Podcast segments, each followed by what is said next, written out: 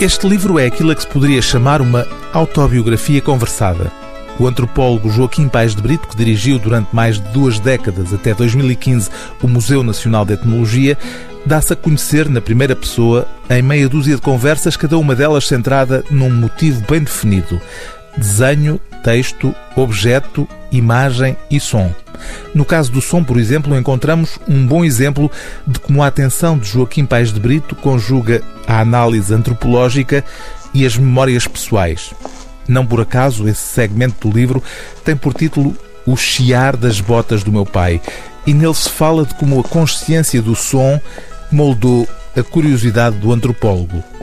Os sons, as sonoridades, explica Joaquim Paes de Brito, surgiram como uma espécie de convite permanente à atenção, ao exercício da escuta como crítica. Não espanta assim que um dos objetos de estudo de Joaquim Paes de Brito tenha sido, por exemplo, o fado, a parte de trabalhos marcantes como aquele que desenvolveu num ensaio premiado sobre a aldeia fronteiriça de Rio do Honor. Muitas Coisas e um Pássaro, o título deste livro, põe o acento tónico na multiplicidade de interesses do autor, a quem, como estas páginas evidenciam, muitas coisas despertaram desde cedo a curiosidade. E depois há o pássaro, uma espécie de alter ego que Pais de Brito foi desenhando ao longo da vida como comentador daquilo que ia vivendo e observando.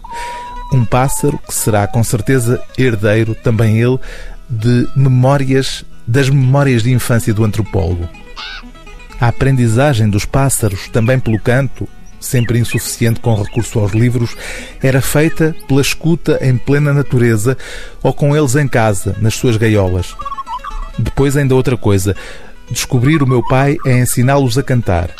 É ensinar-lhes cantigas e músicas estranhíssimas, como o irmão dele, que ensinava o começo do hino nacional a um melro. Ou ensinar o corvo a falar e a dizer as neiras. Uma vez fui surpreender o meu pai, lá embaixo, junto à gaiola do corvo que aqui tínhamos, a repetir muito concentrado: Vai à merda, vai à merda. Um corvo que aprendeu a arrotar como o meu pai arrotava.